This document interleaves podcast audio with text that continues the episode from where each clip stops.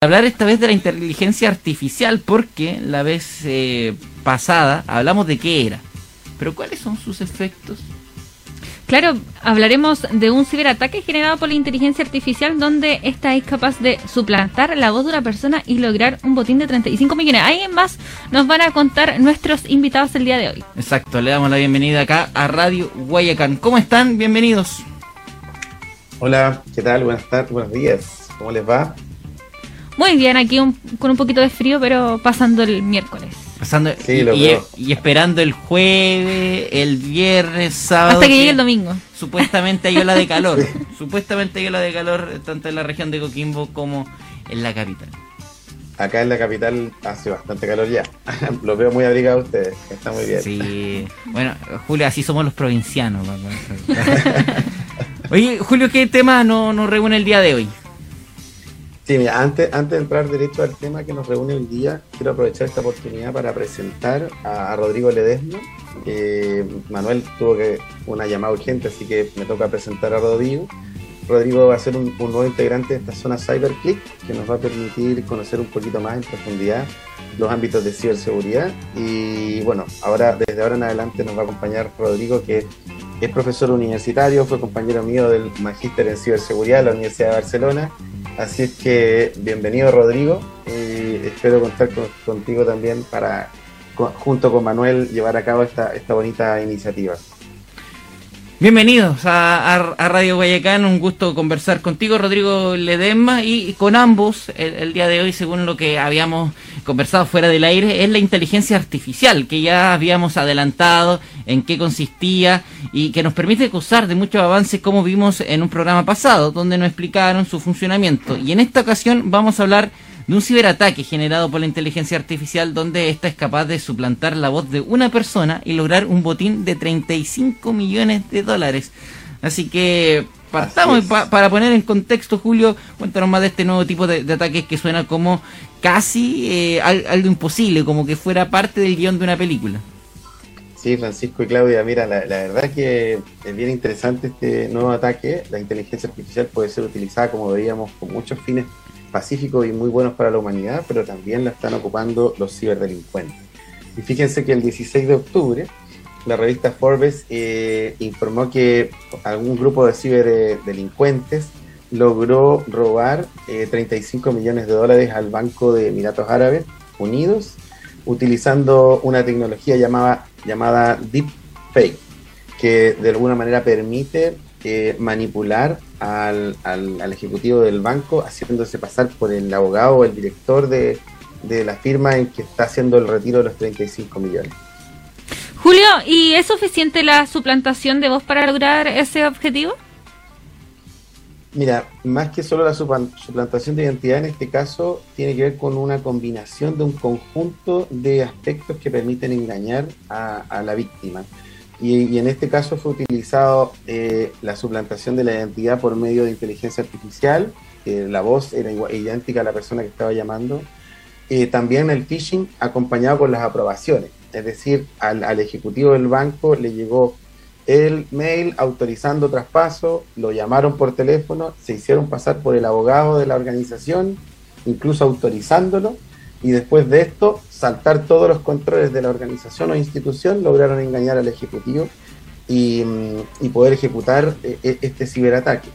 No olvidar que el, el eslabón más débil de la ciberseguridad siempre son las personas. Sí, sobre eso, eso mismo, Julio, uno tendría a pensar que quizás es el sistema de seguridad de dichas entidades lo, más vulnerable o cada vez ha aumentado la expertise de los eh, ciberataques, de los ciberdelincuentes. Claro, fíjate que los ciberdelincuentes tienen a su haber toda la tecnología que tenemos los que hacemos el bien también. Entonces, ellos también avanzan, ellos utilizan estas nuevas herramientas que permiten suplantar identidad y, tienen a disposición un sinnúmero de tecnologías que les permite avanzar en ese sentido. Así que el pensamiento crítico para, eh, para las personas o empresas, pymes o organizaciones es lo clave. Desarrollar ese pensamiento crítico, dudar cuando esto se vea muy simple, muy gratis, muy muy increíble debe ser parte de nuestro día a día en este mundo digital. Rodrigo, eh, recién Julio nos comentaba sobre, sobre el deepfake. Eh, para ir aclarando estos términos, ¿qué, ¿en qué consiste y cómo funciona este término? Eh, bueno, muy buenos días. Sí, eh, bueno, deepfake es, bueno, nosotros lo conocemos ya como el, común, el término más o menos conocido, consiste eh, en realidad en, una, en un engaño, ¿ya? En, una, en una falsificación. En este caso vamos, a tener diferentes tipos de, fake que pueden ser asociados a la voz, a lo que es el video, como comentaba Julio, ¿cierto? Entonces nos encontramos con diversos tipos de escenarios donde podemos ser engañados. Eh, bueno, ¿cómo se produce este, esta, este engaño, esta falsificación? Mediante inteligencia artificial. Aquí hay algoritmos que son entrenados mediante una serie de imágenes, en el caso del deepface, eh, son entrenados mediante una serie de imágenes y en el caso del deep voice son entrenados, digamos, con audios. Bueno, aquí es importante recalcar algo súper interesante que estos audios, antiguamente, hace 2018, necesitábamos 30 minutos de audio más o menos para poder entrenar el algoritmo.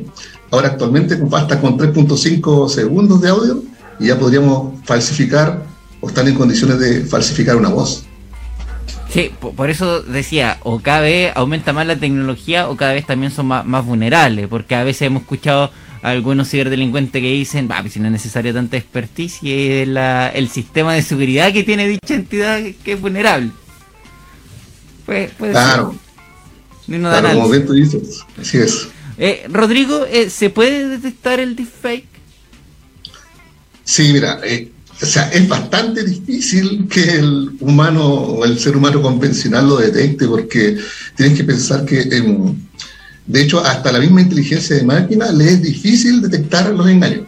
De hecho, así como existen ramas que están pensando en o estudiando cómo mejorar estas, estas estas clonaciones, ¿cierto? También hay ramas que se encargan en la parte de inteligencia de tratar de detectar esto. Es bastante difícil, sinceramente. Eh, bueno, hay algunas cositas, algunos detallitos que, en los cuales nosotros nos podríamos fijar para conocer un deep face. En este caso, por ejemplo, en el parpadeo, eh, que sea un, parpadeo inconsistente, en los rasgos de la oreja quizá, la forma de la oreja. Entonces hay algunas cositas que, que, que nosotros nos podemos fijar para para detectar esto. Y sobre todo cuando encontramos, por ejemplo, a un quizá un político diciendo algo que está totalmente fuera de lo, de lo común o de lo normal. Sería una forma quizá de también de detectarlo, el sentido común. Rodrigo, y en este mismo eh, tema, ¿qué consejos podría entregar para protegerse de estos deepfake? Eh, como decías, eh, número uno, usar el, el sentido común. Eh, Segundo, eh, una opción también es cuando uno se encuentra con algo que es demasiado raro, quizá eh, buscar si hay algún lugar dentro de la web que, esté desmintiendo este, este comunicado. Esos son como, como los consejos eh, principales para poder detectar estos famosos fake, falsificaciones. Claro, sabemos que hay un modelo de modernización por parte de, alguna empresa, sabemos que la inteligencia artificial está trayendo beneficios para la empresa de individuos, pero también es un arma eh, en manos de los, de los ciberdelincuentes, de acuerdo a lo que hemos conversado en esta oportunidad y también en semanas anteriores. Un agrado conversar eh, con ustedes, eh, Julio Naranjo, Rodrigo Ledesma, que el día de hoy nos acompañó, docente de informática y telecomunicaciones también en, la, en INACAP La Serena. Un agrado conversar con ustedes, que tengan una excelente semana. Igualmente, un abrazo a ambos. Son las 10 de la mañana con 43 eh, minutos. Ahí aprendiste un concepto nuevo. Así es, deep los fake. fake. Tú solamente visitabas la deep web. Eh, ahí aprendimos conceptos. Soy Dross.